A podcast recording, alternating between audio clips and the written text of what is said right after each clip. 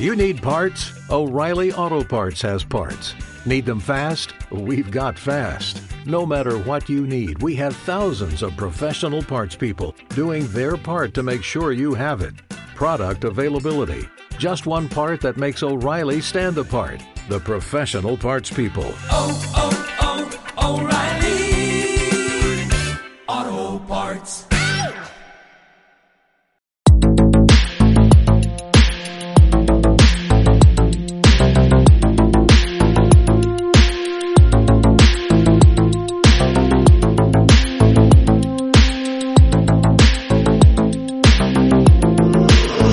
Bienvenidos al Distrito 42.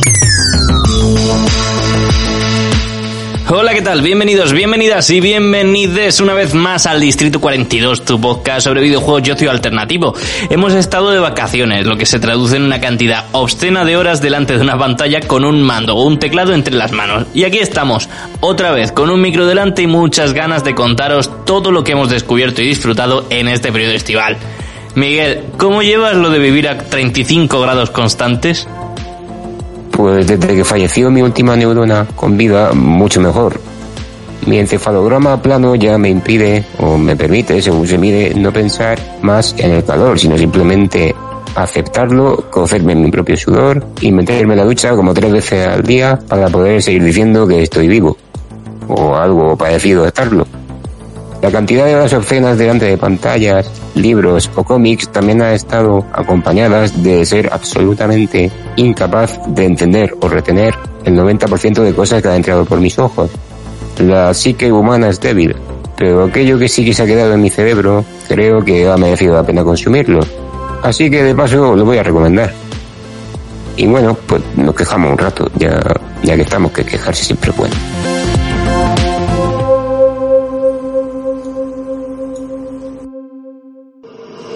Es la hora de los videojuegos. Bueno, empezamos este ratito de, de noticias desenfadadas con lo que ha pasado recientemente con Epic Games. Epic Games está desbocadísima.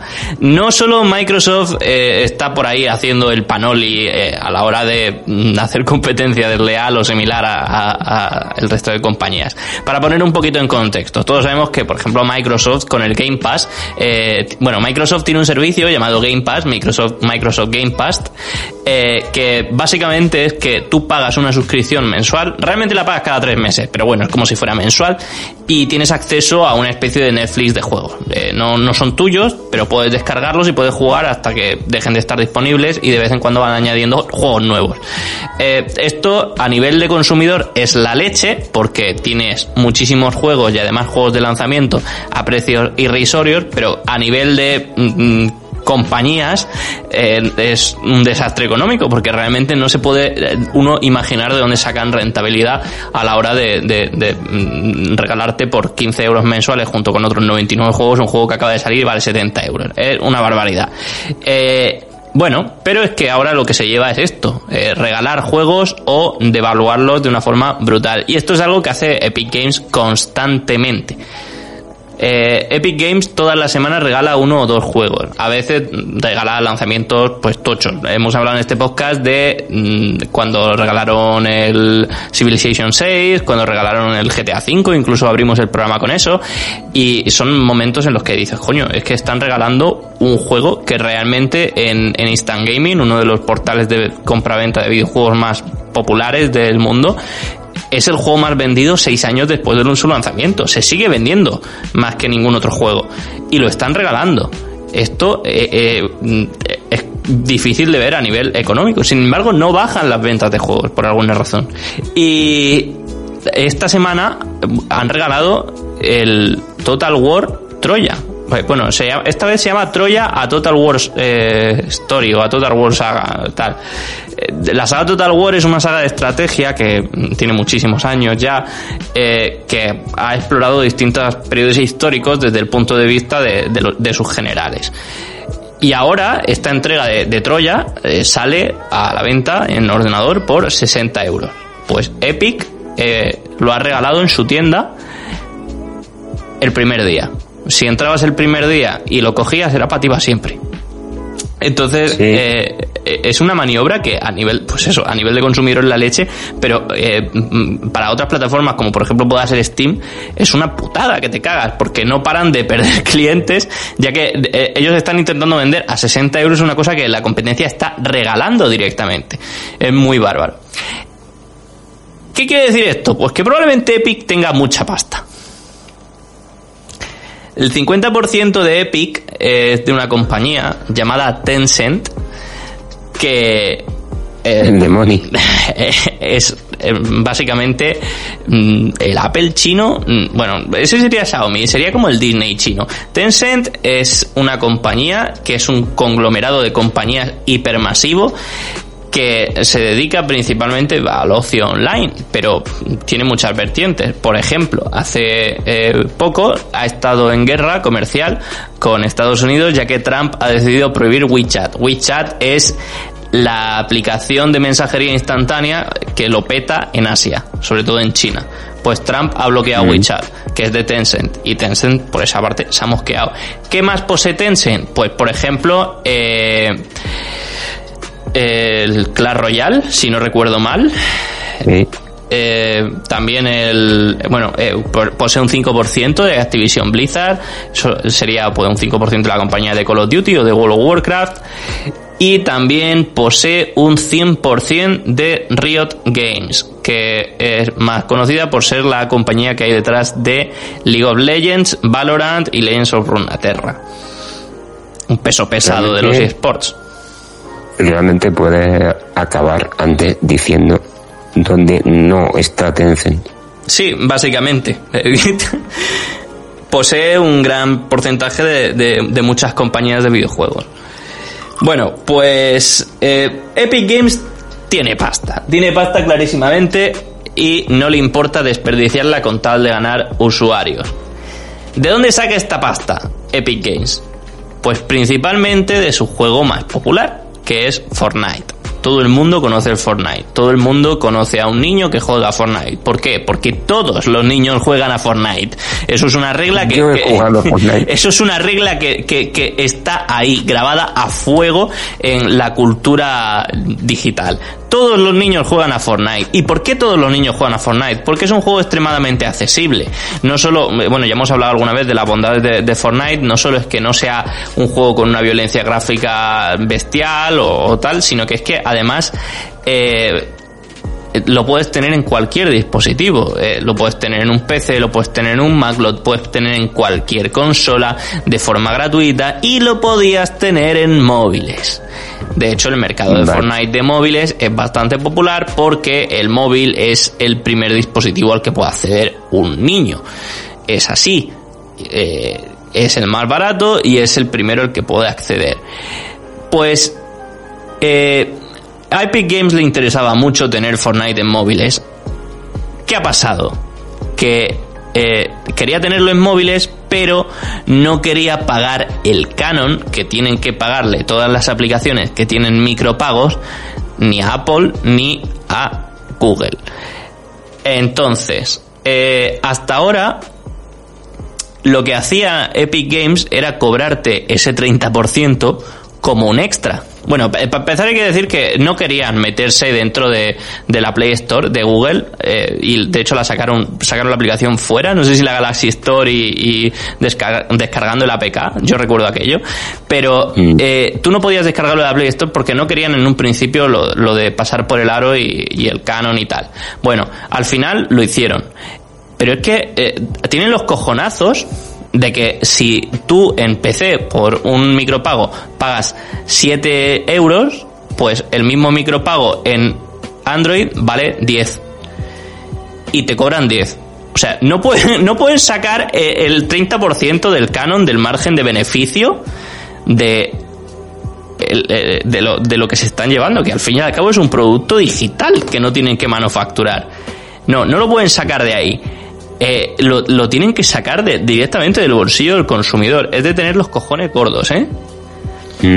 Pero es que no contentos con eso, han decidido que van a implementar un método de pago directo en sus juegos, eh, en las versiones de móvil, De manera que eh, el pagas por, por, por encima del, del, del- de, o sea, tú para pagar en la Play Store o en la Apple Store tienes que utilizar el sistema de pago de, de la propia tienda para que ellos se lleven el canon y todo el rollo, pues ellos han hecho una especie de bypass y se saltan ese, ese protocolo y directamente le pagas a Epic.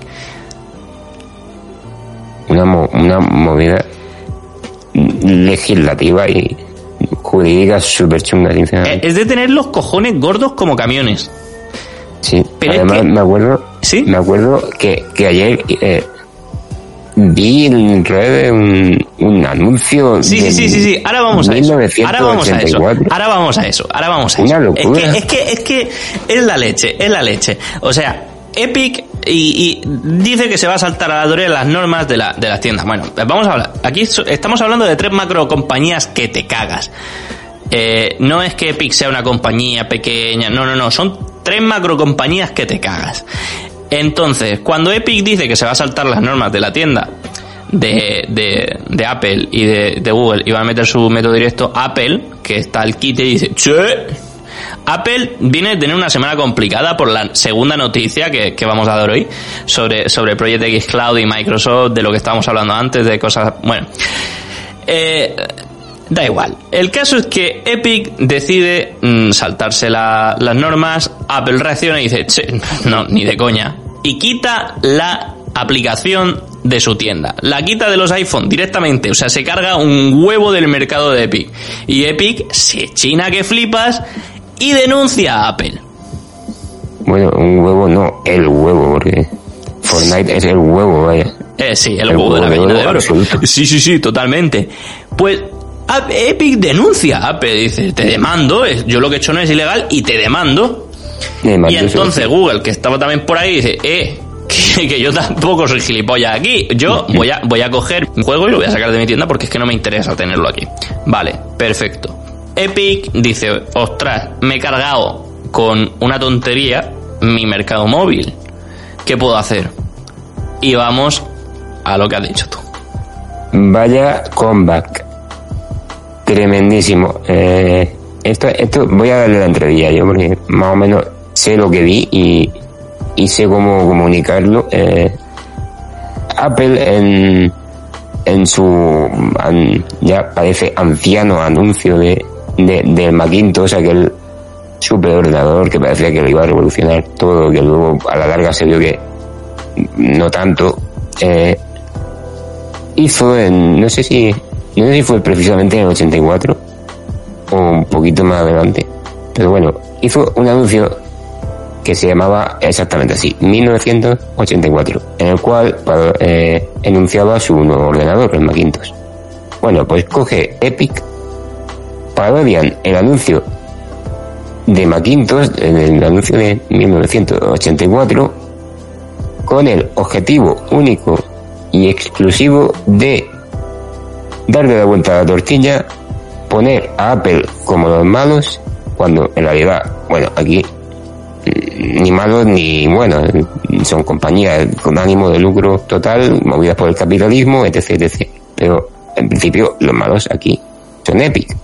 Pues bueno, pues consiguen poner a Apple como los malos y además echar a toda la fanbase de Fortnite encima de la compañía que fundó el difunto Steve Jobs.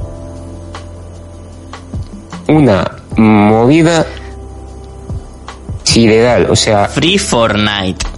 una, un, un, una, no sé, un movimiento de marketing de los más agresivos que yo he visto en mi puta vida, o sea, El anuncio se llama 1980 Fortnite Free Fortnite. Bueno, hashtag Free Fortnite. tócate los huevos, Mari Carmen. Es acojonante. Esto es, esto es, esto es guerra fría, realmente.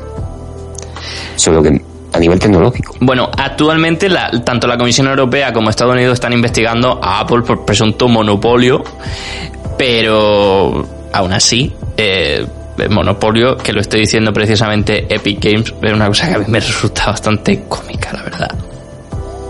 En fin, capitalismo, al fin y al cabo. Lo que, lo que, lo que demanda Epic es que eh, tienen que darle de alguna forma la, la manera de acceder a los usuarios fuera de la tienda de aplicaciones. Básicamente. Claro, como, como tiene que ser.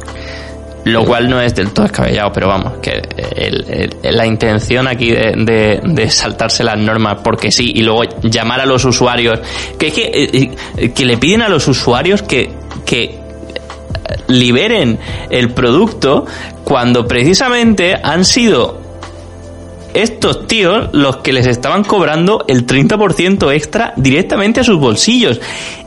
Y lo han hecho ofreciéndole a los usuarios que tuiteen con el hashtag no sé qué un 20% de descuento. O sea, Manipulación de masas. es que es la leche. Manipulación de masas. Eh, eh, eh, guerra de guerrilla, vaya. A nivel comercial. Esto está estudiado.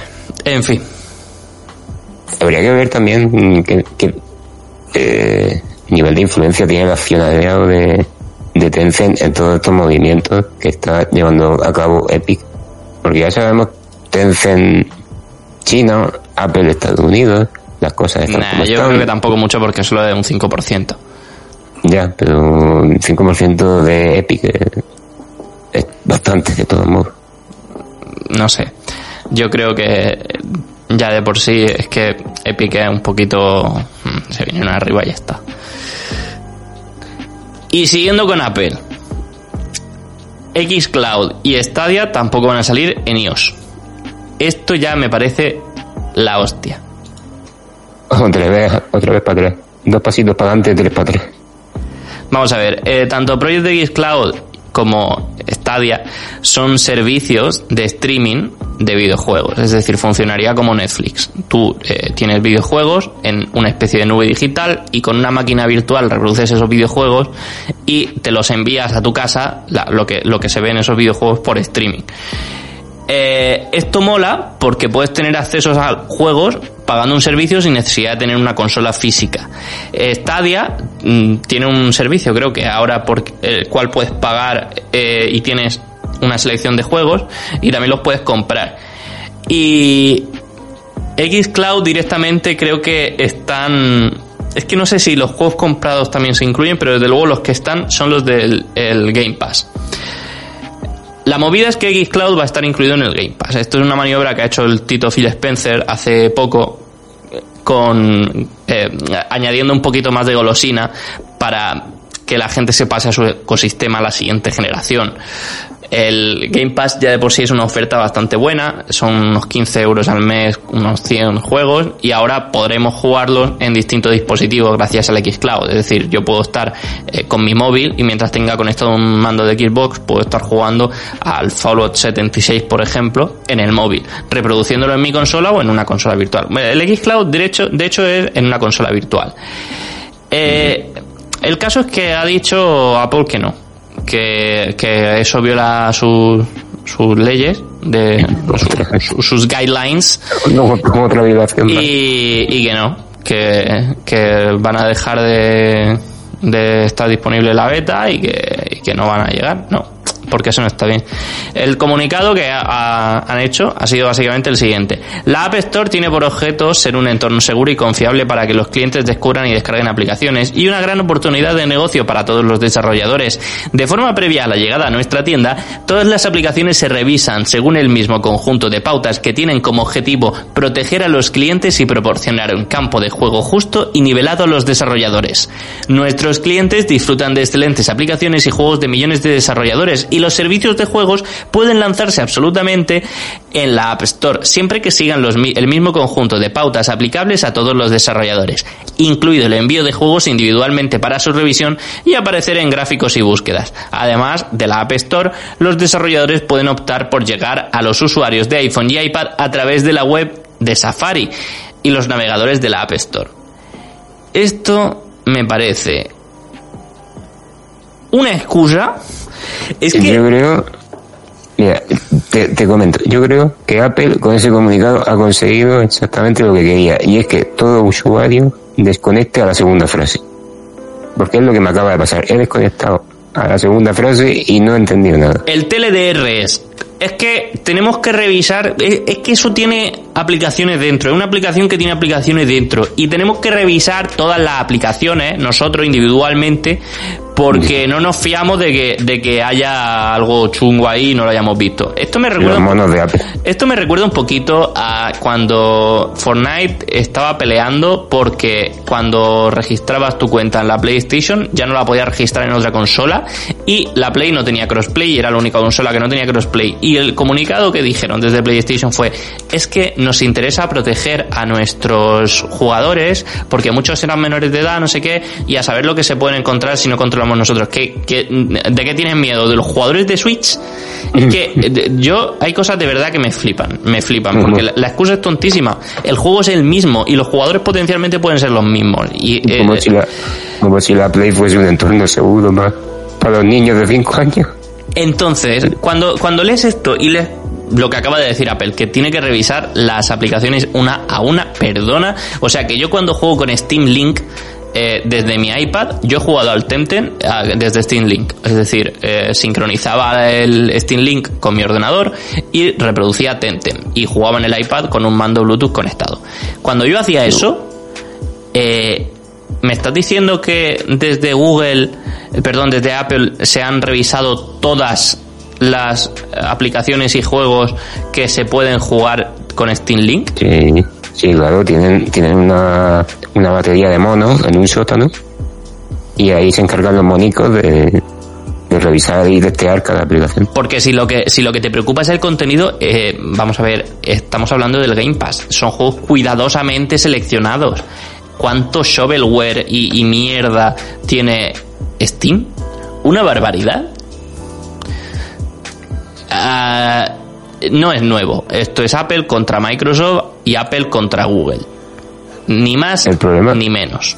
El problema de esta guerra continua es que al final ellos no pierden realmente nada y los que pierden son los consumidores. Siempre pierde el consumidor, pero es que Apple, siempre. Apple tiene unas maniobras anticonsumidor que no son normales. No sabemos si eh, Apple decidirá en algún momento lanzar un servicio de streaming de videojuegos. Tiene el Apple Arcade, que por lo visto no funciona demasiado bien. Pero vamos, esto me parece eh, simplemente un ataque al consumidor y ganas de perder clientes, porque son clientes potenciales que decidirán cambiar de dispositivo por el simple hecho de que puedan jugar a la Xbox. Ya. Sobre el Apple Arcade ten- me gustaría en algún podcast que hablásemos porque yo lo tuve. Empezó súper fuerte y luego mm, se vino abajo de la peor manera posible. Yo no lo llegué a probar, no me llamó la atención. Pero bueno, sí, me gustaría hablar de- del tema. Fall Guys. Humor amarillo, señores. Videojuego. si Fortnite y Humor Amarillo tuvieran un hijo y se convirtiera en una alubia de gominola, sería Fall Guys. Este juego lo ha petado muy fuerte. Es un juego eh, tipo, podemos llamarlo Battle Royale, pero eh, con una fuerte, con un fuerte componente de variedades, en el que 60 hu- alubias humanoides de gominola eh, se enfrentan para conseguir el título en pruebas estilo humor amarillo. Mm, Corre, salta, agarra a tus rivales que se caigan, eh, pasa por esa puerta, etcétera. Todo en masa. O sea, humor amarillo era más uno a uno, esto más eh, carrera hasta el final. Este juego lo publica Devolver Digital, es de una, de, una desarrolladora pequeña y lo petó que flipas porque, entre otras cosas, la campaña de marketing ha estado muy bien y lo han regalado en el día 1 en PlayStation Store con Sí, el aniversario del, del PlayStation Plus. Se marcó, se marcó un Rocket League. Ya recordamos que Rocket League en su día, 2015, si no recuerdo mal, eh, nada más salir se, se publicó gratis en el Plus. Yo no llegué, no, no tenía Plus por aquel entonces, la verdad es que me dio bastante rabia, me lo tuve que comprar. Pero Fall Guys, gracias a el cielo, lo he pillado y eh, bueno, es el juego con el que me lo estoy pasando mejor últimamente, aunque se me da fatal. Yo Pero- todavía he sido incapaz de ganar ni una partida. Yo me he quedado segundo o tercero en algunas, pero ganar ninguna. Pero lo que sí sé es que te estás echando bastantes risas. No, hostia, vamos, vamos a empezar por el principio con esto. Eh, me, me parece un juego bastante importante en el entorno que vivimos actualmente porque primero estamos en verano, no hay absolutamente nada, aparte de Ghost of Tsushima, que hablaremos de él un poquito más adelante. Y además tiene un componente social bastante bastante grande, se puede jugar junto a junto a tres amigos más, ¿no? Cuatro personas en, en los grupos me estoy echando una risa con mis amigos que hacía muchísimo tiempo que no me echaba. Las hostias que se mete la gente en ese juego son apoteósicas. Se juntan varias cosas. Eh, se juntan, en primer lugar, que el 90% de minijuegos que tiene el, como me gusta llamarlo aquí, los chicos de otoño, Fall Guys, se junta que el 90% de minijuegos eh, se basan, como se basaba un modo amarillo, en pegarse hostias apoteósicas. También se suma que las físicas del juego son súper exageradas. Cualquier golpe que te pegas te lleva a Cuenca o te hace pegar una voltereta. Y tu muñeco es muy torpe. El muñeco, el muñeco es torpísimo. Está, yo creo que está hecho adrede. Sí, sí, totalmente. Pero, pero en la torpeza del muñeco también se nota mucho está, que, que influye en las hostias que te metes, vaya. Y, y el juego también muy muy colorido, está bien, la verdad. Un- cuando Para no la qué jugar- familia no tiene chat, eso es muy importante. Sí, cuando es, es el típico juego que yo lo llamo el juego de picotear, el juego que cuando no sabes qué jugar y tienes una tarde tonta, pues te echas un par de partidillas y estás haciendo algo, ¿no? Y con un poco de suerte a lo mejor hasta te lo pasas bien. El juego está muy bien. Eh, Es cierto que ahora mismo yo creo que le falta contenido y sobre todo le falta, tiene problemas de equilibrio. Hay algunas pantallas que son muy fáciles y otras que son extremadamente difíciles. Pantallas Sí. de las que, de las que la mitad de la gente no llega ni al final y, y otras en las que pasa todo el mundo. Y eso yo creo Sí. que todavía lo tienen que corregir. Pero bueno, como hemos dicho al principio, es un juego de un estudio pequeño. Es un juego de un Sí, estudio que- pequeño cuya campaña de publicidad ha sido básicamente repartir keys y que han ha estado gratis en, en- en PlayStation Plus. Mm. Y por y eso tiene, tiene, tiene un problemilla mecánico ahora mismo que es que el R2, que es el botón que se usa para agarrar, está un poco mal. eh, no funciona bien. Eh, eh, sí. cuesta agarrar y además cuando agarras otra o sea agarrarse un borde es imposible yo todavía no lo he conseguido pero he visto que lo- hay gente que lo hace pero es que aparte cuando agarras a una persona es infalible o sea mm, esa persona no tiene ninguna forma de defenderse Sí, además, se nota que es un botón que está diseñado para, agarrarse a la primera caja de colisiones que, que detecta. Entonces, cuando se juntan un millón de cajas de colisiones, pues te tripea a lo puto bestia y funciona, funciona regular. Eso habría que darle un repasillo. Sí, pero bueno. pero está bien. es que es un juego indie de un estudio pequeño por eso cuando el juego salió siendo un juego que se había vuelto inesperadamente popular y que iba a salir gratis en PlayStation Plus, el primer día no funcionaba. No funcionaban los servidores. No funcionaba igual que no funciona cuando sale Diablo. Igual que no funciona cuando sale WoW. Igual que no funciona cuando sacan un parche nuevo del LOL. E igual que no funciona cuando, eh, yo qué sé, cuando Tenten, por ejemplo, tampoco funcionaban el día 1. Es perfectamente normal porque colapsan ya que no esperan tanto flujo de gente. Y es un estudio pequeño, un estudio pequeño que se pasó todo el día pidiéndole a la gente paciencia, diciendo que iban a aumentar los servidores, eh, e informando de todo en todo momento, respondiendo a la gente, pidiendo perdón, eh, pidiendo comprensión. Pues, curiosamente, bueno, esto creo que fue de hecho solo en los servidores de, de PlayStation, que en PC no iba tan mal. Eh, costaba también que... hab- Había gente a la que le costaba, pero había gente que jugaba con normalidad. Bueno, pues empezaron a aparecer críticas negativas en Steam el primer día a modo de review bombing quejándose de que los servidores de PlayStation no iban. Esto me parece surrealista. O sea, te regalan un juego, vas a probarlo, no funcionan en el día 1 y te vas a otra plataforma a ponerle reviews negativas. Bueno.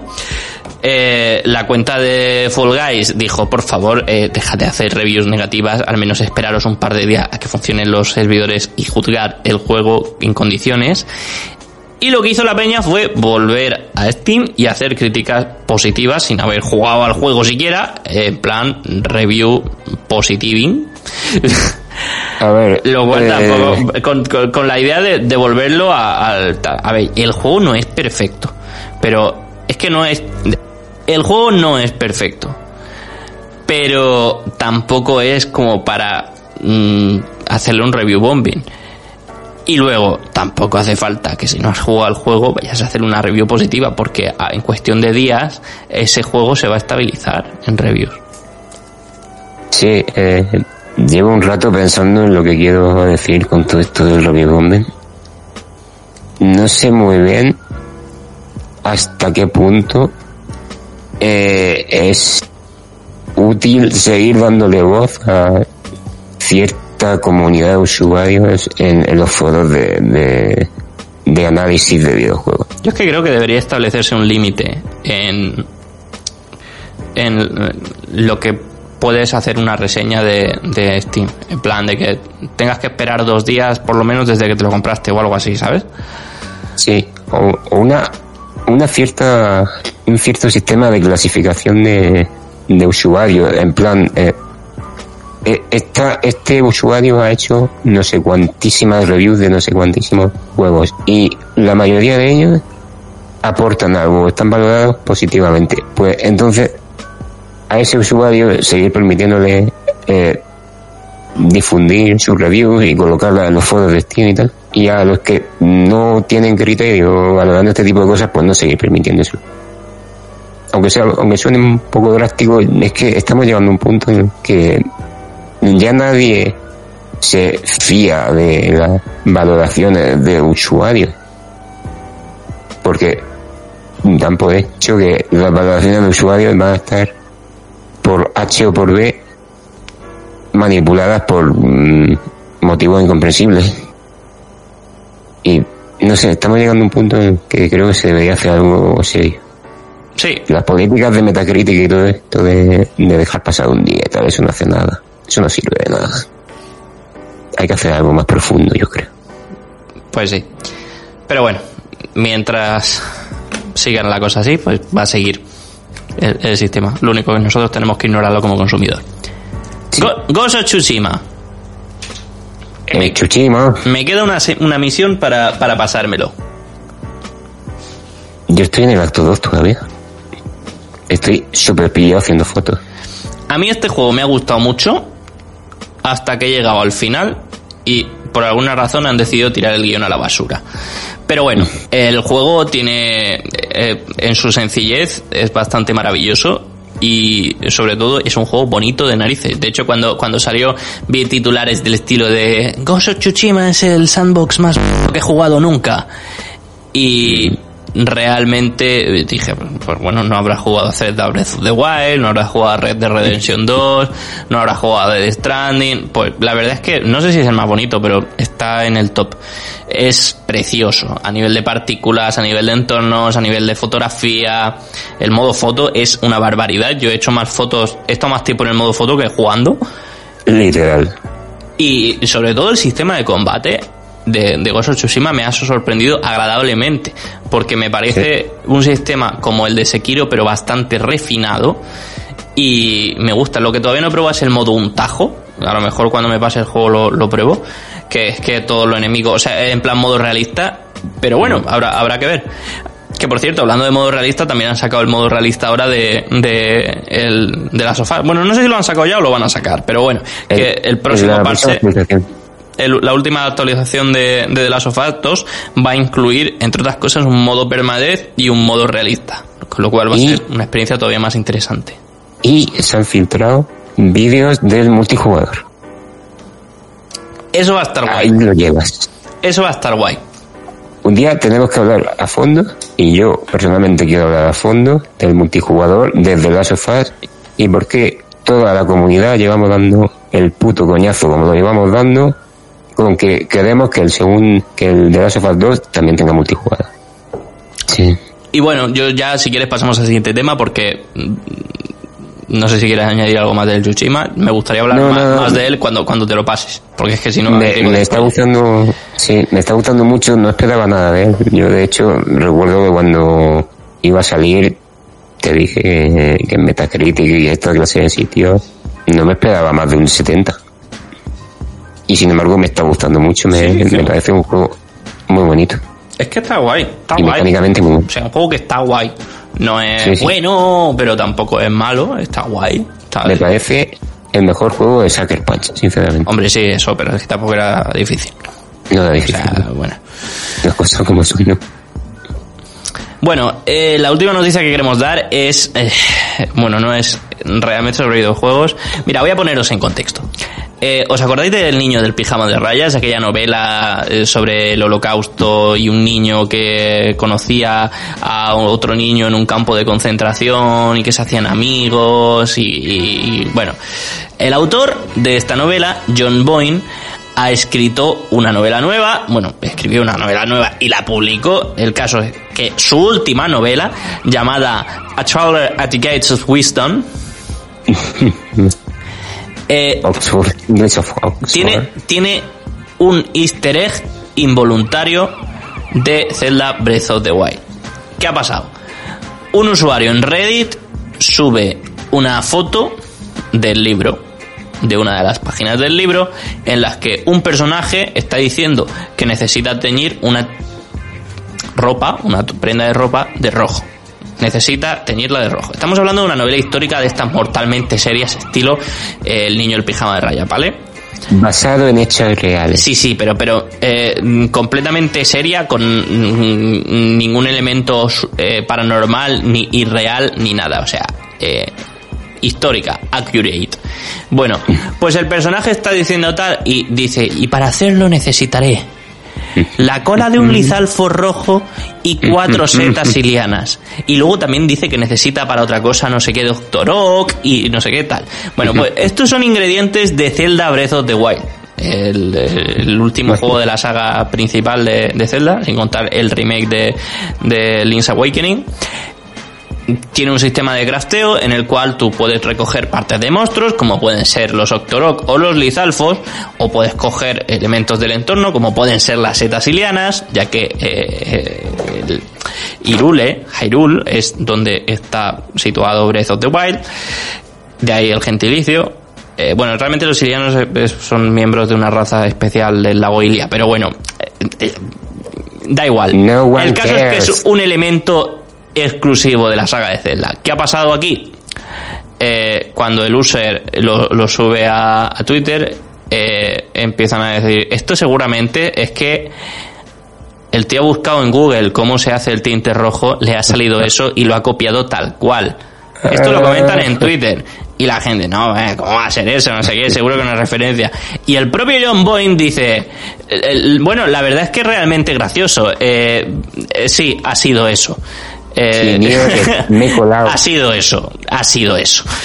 O sea, el tío lo buscó en Google, le salió la receta del of the Wild y la incluyó en su novela histórica. Por supuesto, esto ha quedado como una anécdota bastante graciosa y por lo visto el hombre no tiene intención de corregirlo en próximas ediciones del libro, lo cual me parecería guay. Si lo corrige, pues ya sabemos cómo es el mercado de, de lo- de los true fans de Nintendo, que mm, esas versiones originales se venderán por 2.000 euros cada una. Libro de culto. y, y se especulará un montón en, en redes sociales y bueno, eh, lo que viene a ser en plataformas de compraventa. Una anécdota, sin más, pero que sepáis que ahí está. Si estáis leyendo A Traveler at the Gates of Wisdom, encontraréis este easter egg involuntario de Breath of the Wild. Por cierto, el traductor o traductora de este libro se tuvo que reír bastante si no conocía la, la referencia, porque probablemente lo buscara en Google y dijera, hostia, esto, esto es, esto es, esto es Zelda. Que por cierto, ahora, que lo pienso, ahora que lo pienso, eh, lo he visto to- siempre en la versión en inglés. No sé si la versión española tendrá el easter egg, pero estaría bastante guay. Yo creo que sí, lo tendrá. Y bueno, vamos a hablar ahora de lo que nos ha fatigado esta semana. Bueno, esta semana no, este verano. Fatiguitas. Mira, fíjate, este verano no he ido mucho a la playa. No he ido mucho a la playa, entre otras cosas, porque con el tema del COVID y tal, pues me da un poquito de mal rollo. Pero es que además tampoco me ha hecho falta, porque hasta la puerta de mi casa llegan los abundantes ríos de lágrimas de los jugadores true gamers y las cloacas del fandom, como decía el otro día el chico Morera, de The Last of Us 2. Me encanta, de verdad, me encanta ver a la gente lloriquear con Amy. Y, y da, ya cansa un poquito el tema, porque es como, pero no nos hemos dejado claro ya que sois tontos. Por favor, dejad el tema. Eh, hubo polémica cuando salió Abby, el personaje, una de las dos protagonistas de The Last of Us 2, eh, porque tenía una musculatura bastante fuerte, y hay mucha gente que consideraba que una mujer no podría tener esta musculatura. Y también hay mucha gente que consideraba que era imposible que una mujer en el post-apocalipsis tuviera esta musculatura. Ah, Hay una pelea y un debate intelectual sobre por qué esto no puede ser mientras hay un hongo que convierte a la gente en zombies. Que es que es completamente ridículo. Es totalmente ridículo.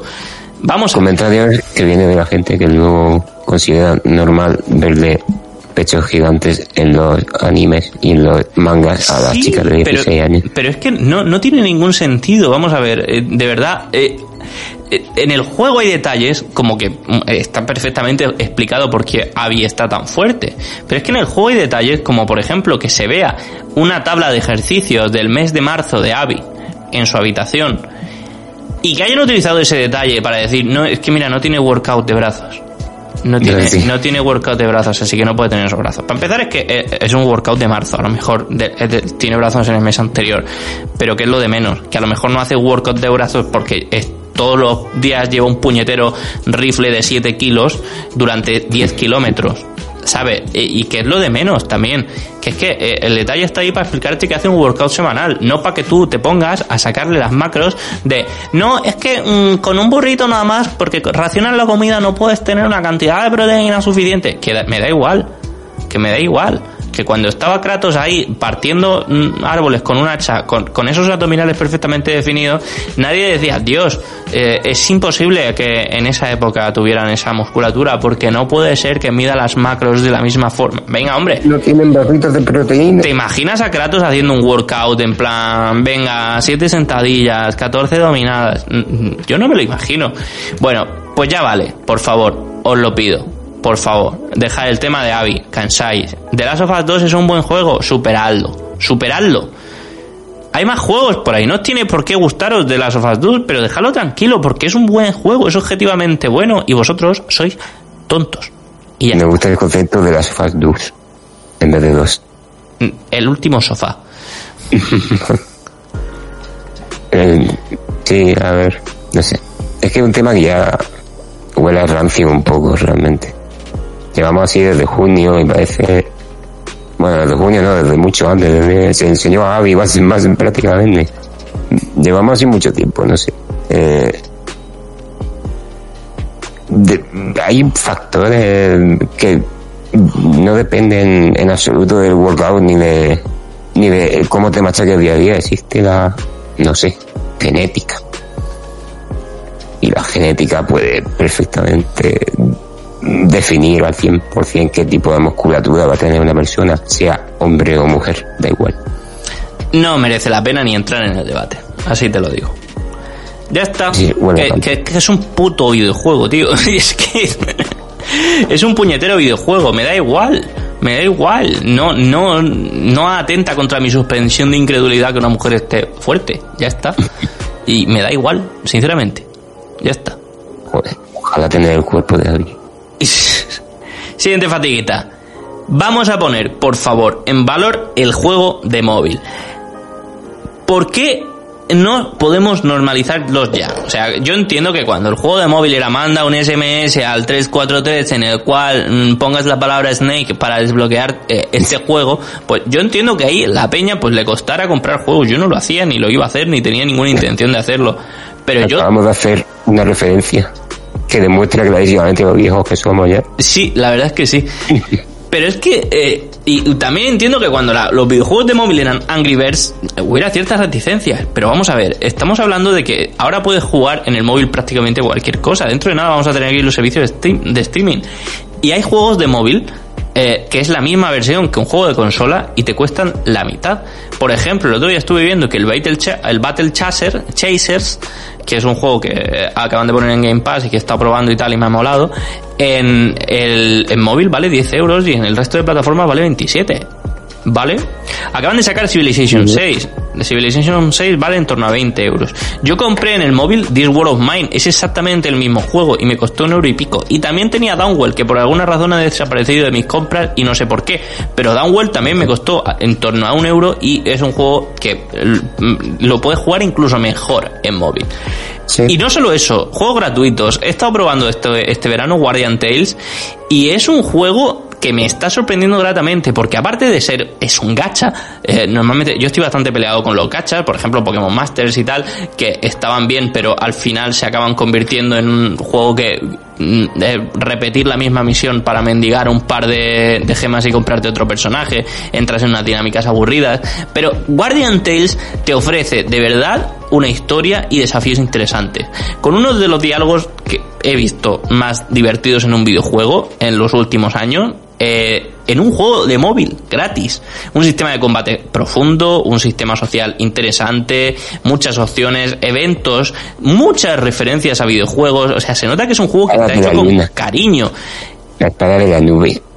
Vale, eh, yo qué sé, el otro día eh, me llama un, un, NPC me llamó Magel. No, hostia, no me vi. hay una pantalla que es literalmente, literalmente reventar un coche como en, Street, como en Street Fighter, los niveles bonus.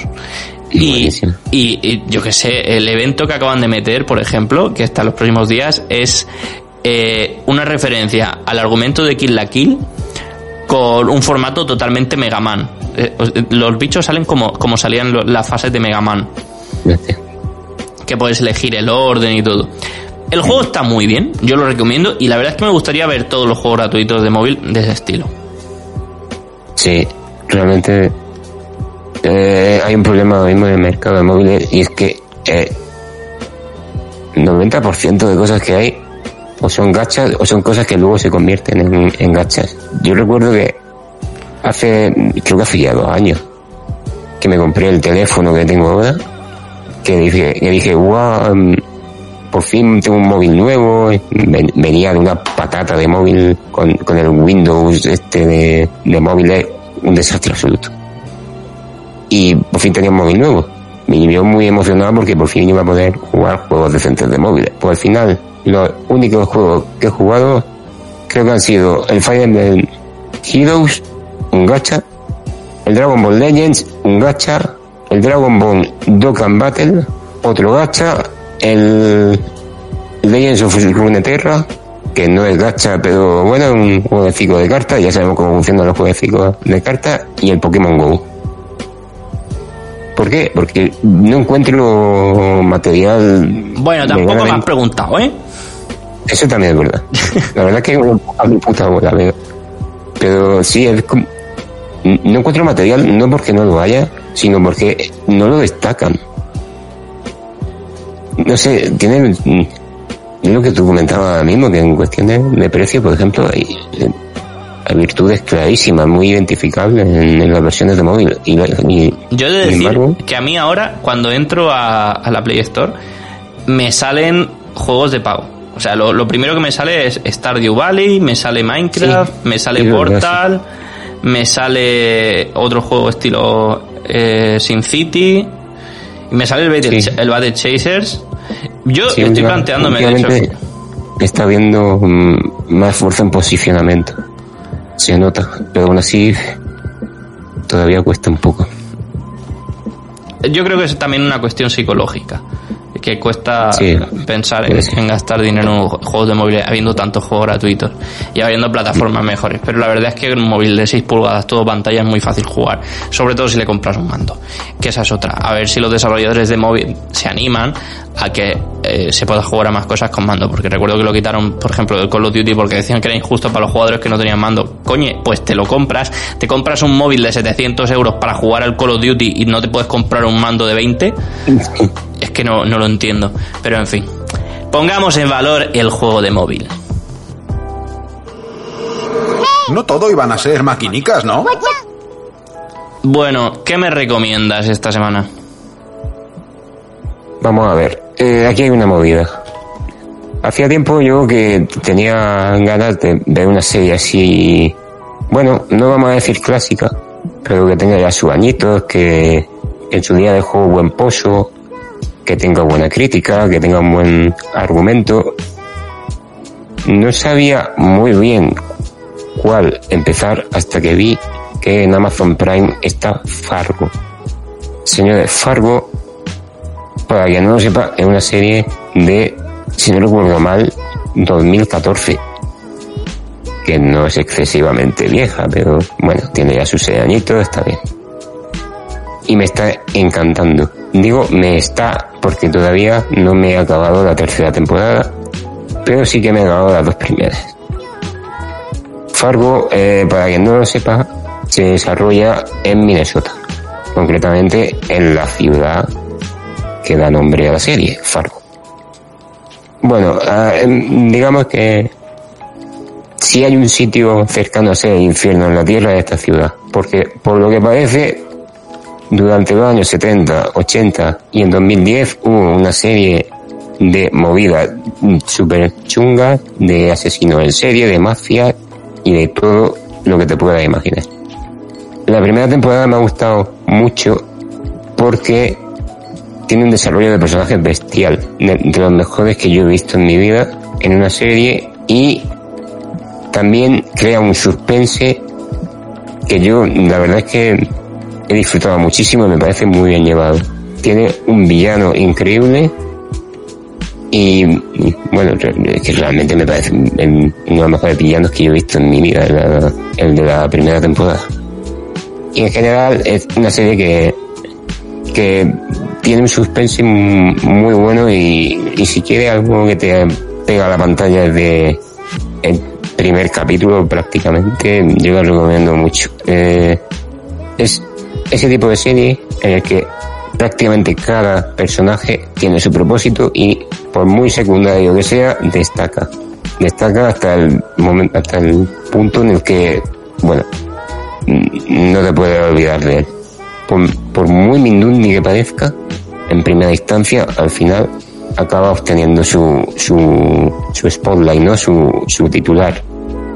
Y luego la segunda temporada eh, está muy bien porque, aunque al principio parece que es una historia totalmente eh, independiente, y en cierto modo lo es, al final de la serie se ve cómo está ligada esa historia con, con la historia de la primera, a través de un personaje. Un personaje que en la primera temporada es secundario y que sin embargo en la segunda es uno de los protagonistas.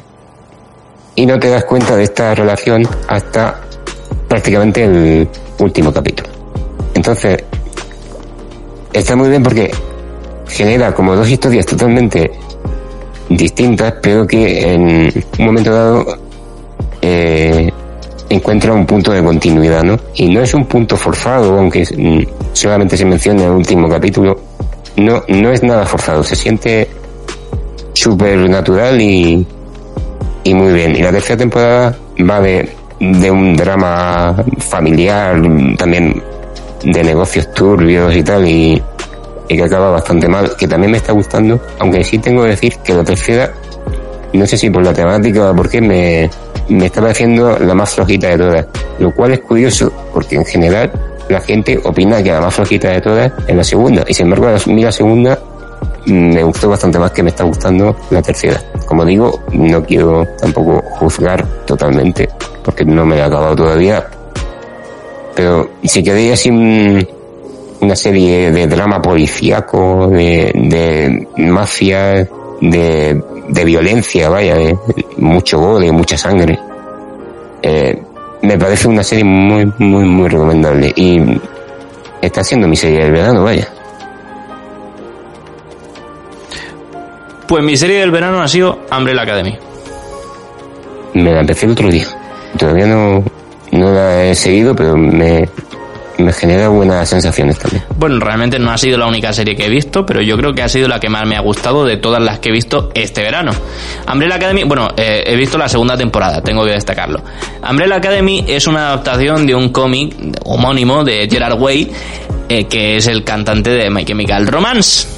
Eh, Sí, pero- los cantantes de las bandas que les gustaba a la peña en los años 2000 y poco, pues ahora hacen cosas. Jared Leto es actor, Gerard Way es es escritor de cómics y demás. Han salido de lo demo. Sí, sí, Y bueno. ahora hacen cosas. El caso es que eh, Umbrella Academy supera a la fuente original. Es una serie que cuenta las aventuras de una familia de superhéroes. Un señor rico, eh, bueno, en los años 80, en el 89 creo, eh, o en el 86, no me acuerdo bien, eh, nacen un montón de, de niños, de chicas que no estaban ni embarazadas, o sea, de golpe se embarazan y el mismo día paren, en extrañas circunstancias. Y aparece un señor rico que decide comprar todos los que pueda, y compra siete, y los adopta. Esos siete niños resulta que tienen poderes mágicos, bueno, una de ellas no tiene, que es Vania. Eh, y durante su infancia, pues Reginald se encarga, Reginald es el nombre del señor este rico, se encarga de entrenarlos para convertirlos en un grupo de superhéroes, la Umbrella Academy. Eh, todo va muy bien hasta que, bueno, eh, crecen como niños en una familia disfuncional, etcétera, etcétera. Flash forward, un mogollón de años en el futuro, todos tienen treinta y pico años y sus vidas pues están completamente separadas y cada una es peor que la anterior, ¿vale? El padre se suicida y los reúne a todos en su funeral. Y ahí está ya la trama. La primera temporada de Umbrella Academy es una barbaridad detrás de otra, en el buen sentido. Es una serie muy dinámica que se apoya en sus personajes y no depende tanto de la trama, que a veces puede resultar absurda, pero es una absurdez buscada dentro de un entorno bastante serio por lo general. Eh, sus personajes lo son prácticamente todo. Cada cual es más carismático que el anterior y todos tienen un punto de relatabilidad que los hace muy magnéticos al espectador. Además, el elenco de actores que han cogido a mí personalmente me encanta. Tienes a Ellen Page, tienes al chico este inmortal de, de Misfits, tienes a- al tío este que hacía de... eh, Billy en, en Black Sails, creo que era, sí. Sí, Eh, Billy. Todd Hopper, creo que se llama. No sé. eh, la, la verdad es que la variedad de actores está muy bien. Bueno, pues los personajes, cada uno tiene su superpoder y sus historias y, y sus traumas. Porque esto es una serie de traumas y de cómo se relacionan entre los dos, entre todos los hermanos. ¿Cuál es la movida? Que uno de ellos, que llevaba mucho tiempo desaparecido, aparece de nuevo para decirles, hey, que se va a acabar el mundo y tenemos que impedirlo. Este es el argumento de la primera temporada. El argumento de la segunda temporada no os lo puedo destripar porque os haría spoiler de la primera, pero sí que os diré que es eh, casi que superior. La ambientación está muy, muy, o sea, no está más lograda, sin- pero es más difícil de lograr y está muy conseguida. Eh, los nuevos personajes le dan un toque muy salado a la serie que personalmente me gusta y en general se va retorciendo la trama que deja lugar a una a un cliffhanger para eh, hacer un teaser de la tercera temporada que tiene pinta que también va a salir va a ser una especie de adaptación libre de un cómic que todavía no ha salido es una de mis series favoritas del género de superhéroes, si pudiéramos llamarlo así, y creo que merece la pena verla nada más que por las locuras y las fricadas que se le ocurren. Sí, yo acabo de empezar la primera, como digo, eh, mm, sé, sé ya más o menos el argumento. No sé cómo se desarrolla, pero si va por donde yo creo que va a ir, creo que también me va a gustar mucho. Dale caña. Y bueno, ¿qué más? Nada, eh, una última recomendación muy rapidita. Eh, me estoy le- releyendo, me lo leí hace unos años, eh, Adolf, de Osamu Tezuka, uno de los mangakas clásicos de, de, de la historia del manga, manga, valga la redundancia, y lo estoy releyendo porque me, en la Picasso me, compré otro día una edición súper chula que la vi medio rebajadilla, que estaba ya bastante tiempo detrás de ella, y me- estoy dando cuenta de que realmente el manga es totalmente atemporal. O sea, todo lo que se cuenta ahí, a excepción de algunas cosas que, bueno, ya sabemos, eh, ha cambiado los tiempos, algunos machismos, algunos mm, quizá blanqueamientos de ciertos actos que me llevó a cabo el gobierno japonés en la Segunda Guerra Mundial, a excepción de alguno de esos. Una tontería con unos aviones. Sí, vaya. La excepción de una cosilla así, eh, me gusta mucho porque refleja muy bien el, el sentimiento de la población general sobre lo que hizo su país y sobre la opinión real que tenían de los nazis en, en Japón, ¿no? Y sí que es cierto que, bueno, ya sabemos que Japón es un país bastante racista, así decirlo, ¿no? Y sí que es verdad que algunos mm, tópicos sobre, sobre el buenismo japonés de aquella época, eh, que un paraíso para los refugiados judíos, cuando muchos de nosotros ya sabemos que, que no es así. Eso también está presente, pero en general creo que refleja muy bien la, la opinión tan odiosa que tenían los japoneses respecto a los nazis, que eran sus aliados, pero realmente eran sus aliados porque las tendencias imperialistas del gobierno de Japón así lo decían. Si, fuese, si hubiese sido por la población realmente, seguramente no hubiesen sido aliados. Y, creo que, que un cómic, un manga, mejor dicho, eh, que es muy interesante para ver el punto de vista japonés de la Segunda Guerra Mundial y, como digo, el punto de vista de la población, no de lo que se dictó por parte de las altas instancias, ¿no? Y creo que un cómic político realmente top, una obra literaria de corte político muy buena, de las mejores probablemente, y merece mucho la pena echarle un ojo. Una recomendación rapidilla de, de un manga así clasicote. Pues mira, voy a aprovechar que estás hablando de un cómic para mm, explorar las novedades de agosto que nos trae nuestro compañero Fran Fernández. ¿Qué pasa, Fran? Hola Alex, ¿qué tal? ¿Cómo no íbamos a hacerlo? Y más en este mes de agosto, ¿no? Que parece que tenemos un poquito más de tiempo para leer y eso las editoriales de cómic lo saben y por eso menudos lanzamientos. Nosotros que hemos tenido que hacer una selección de cuatro, pero que, oye, son verdaderas obras maestras. Venga, vamos a comenzar. La editorial Dolmen que saca Phantom 1937 a 1939. Ojo porque estamos hablando de la etapa fundacional del eh, personaje. Ya había explorado el hombre enmascarado con la etapa de Sea Barry ya en la década de los años 60. Da un paso más y recupera ahora el origen con su guionista, su creador, con Lee Falk y con el dibujo de Ray Moore.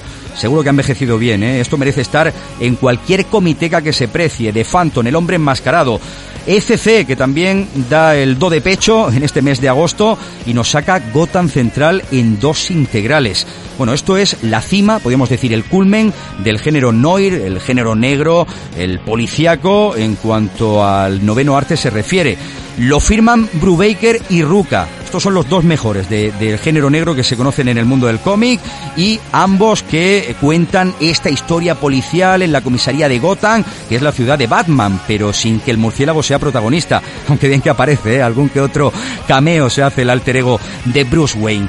Panini, que también en este mes de agosto saca material más que interesante. Nos tenemos que quedar con uno, en este caso Die, de Kyron Guillen y atención el dibujo de Stephanie Hans. Bueno, los aficionados al cómic eh, BD, al europeo, que seguro que la conocen, esto es un lienzo en cada viñeta, en este caso con fantasía épica, un poquito de rol, eh, imaginería propia de cualquier obra de Tolkien o de la Dragonlance, más que recomendable. Y vamos a terminar con un cómic español, el de Miguencho Prado, el gallego que vuelve a mezclar realidad eh, y ficción y lo hace con el Pacto del Letargo. Lo publica Norma, después de Eones dormidos, algunos demonios que despiertan. Así que Alex, vamos a ver con qué intenciones. Cuatro tebeos, la verdad, podéis llevaroslo a la playa tranquilamente, que no os va a decepcionar.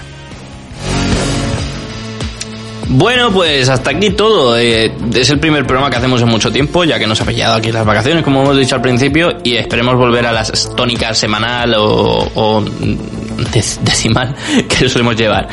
Eh, nos vemos en el próximo capítulo de Distrito 42 para contaros las novedades más interesantes del mundo de los videojuegos y de la cultura y ocio alternativos.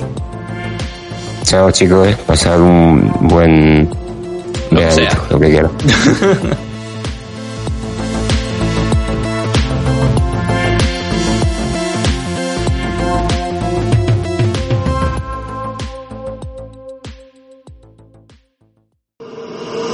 Distrito 42.